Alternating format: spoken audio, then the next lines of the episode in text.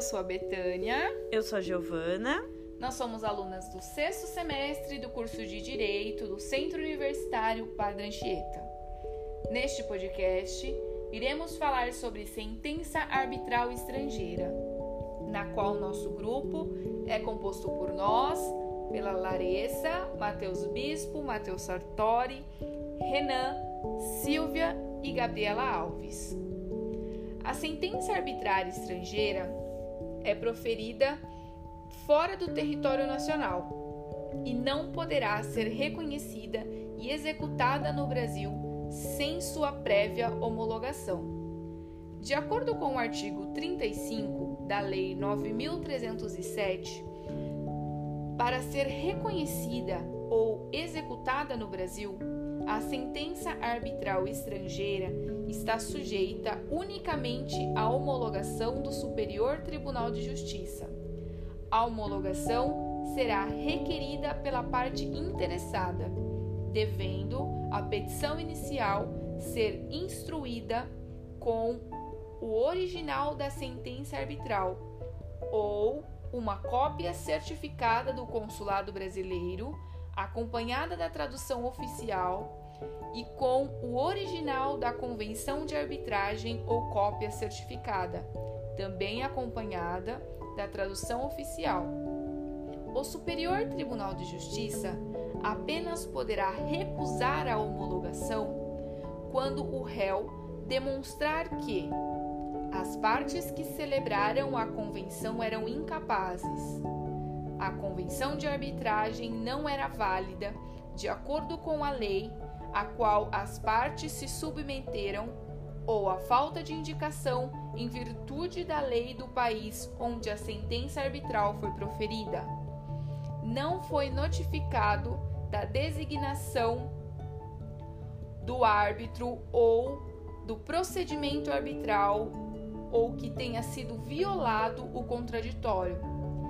A sentença arbitral for proferida fora dos limites da convenção a instituição de arbitragem não está de acordo com o compromisso arbitral ou com a cláusula compromissória, ou também a sentença arbitral não se tenha ainda tornado obrigatória para as partes, tenha sido anulada ou ainda suspensa por órgão judicial do país onde foi prolatada. Além disso, também será negada a homologação se o Superior Tribunal de Justiça constatar que, segundo a lei brasileira, o objeto do litígio não é sucessível de ser resolvido por arbitragem, ou se a sentença arbitral estrangeira ofender a ordem pública nacional.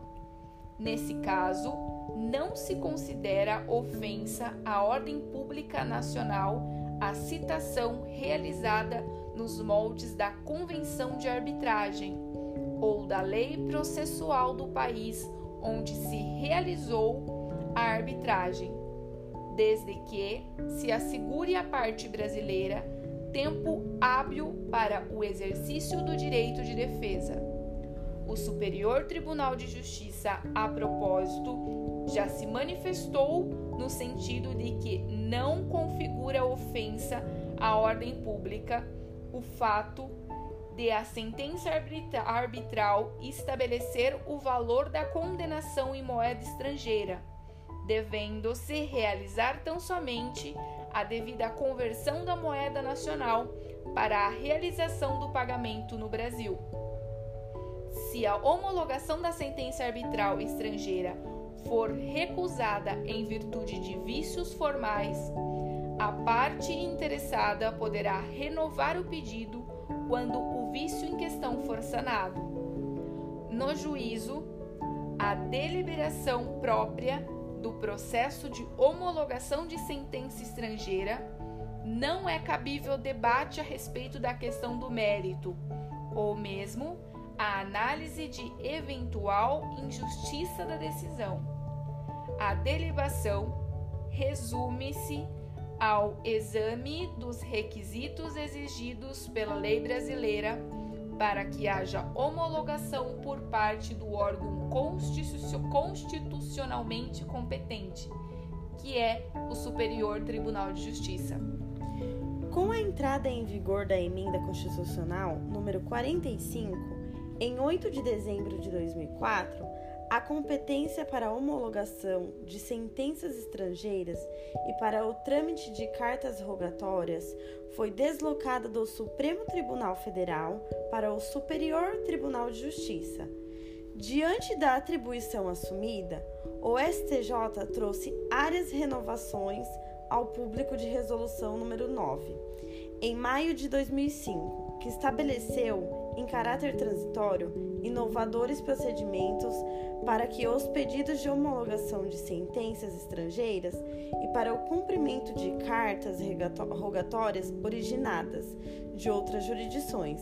Antes da nova resolução, o procedia a análise utilizando-se o antigo regime interno do Supremo. Uma das importantes inovações trazidas pela resolução número 9 foi a possibilidade de se admitir medidas de urgências durante o curso do procedimento de homologação.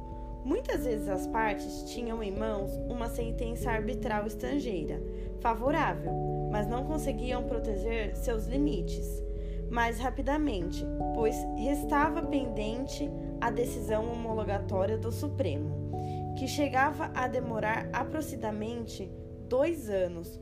O Supremo não autorizava o provimento cautelar, pois se considerava a corte contenciosidade limitada, que não possuía o exercício jurisdicional da coerção, cabendo ao juiz federal de primeira instância deferi-la somente no processo de execução.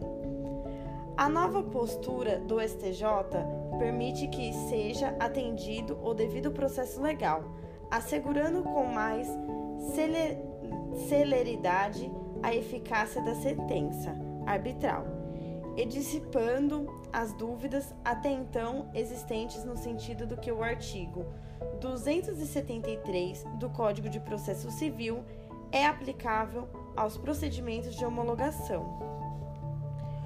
Ponto igualmente importante a resolução número 9 do Superior Tribunal de Justiça foi estendendo as sentenças jurisdicionais estrangeiras a possibilidade da homologação parcial já assegurada na Lei de Arbitragem Nacional e na Convenção de Nova York. Dessa forma, toma-se possível destacar a parte da sentença estrangeira maculada para se homologar o restante. Novidade: esta que no antigo entendimento conservador do Supremo impossibilitaria a homologação da sentença no todo.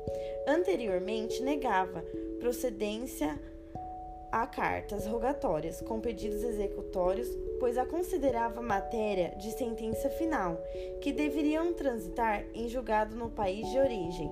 A deveriam, portanto, passar pelo processo de homologação.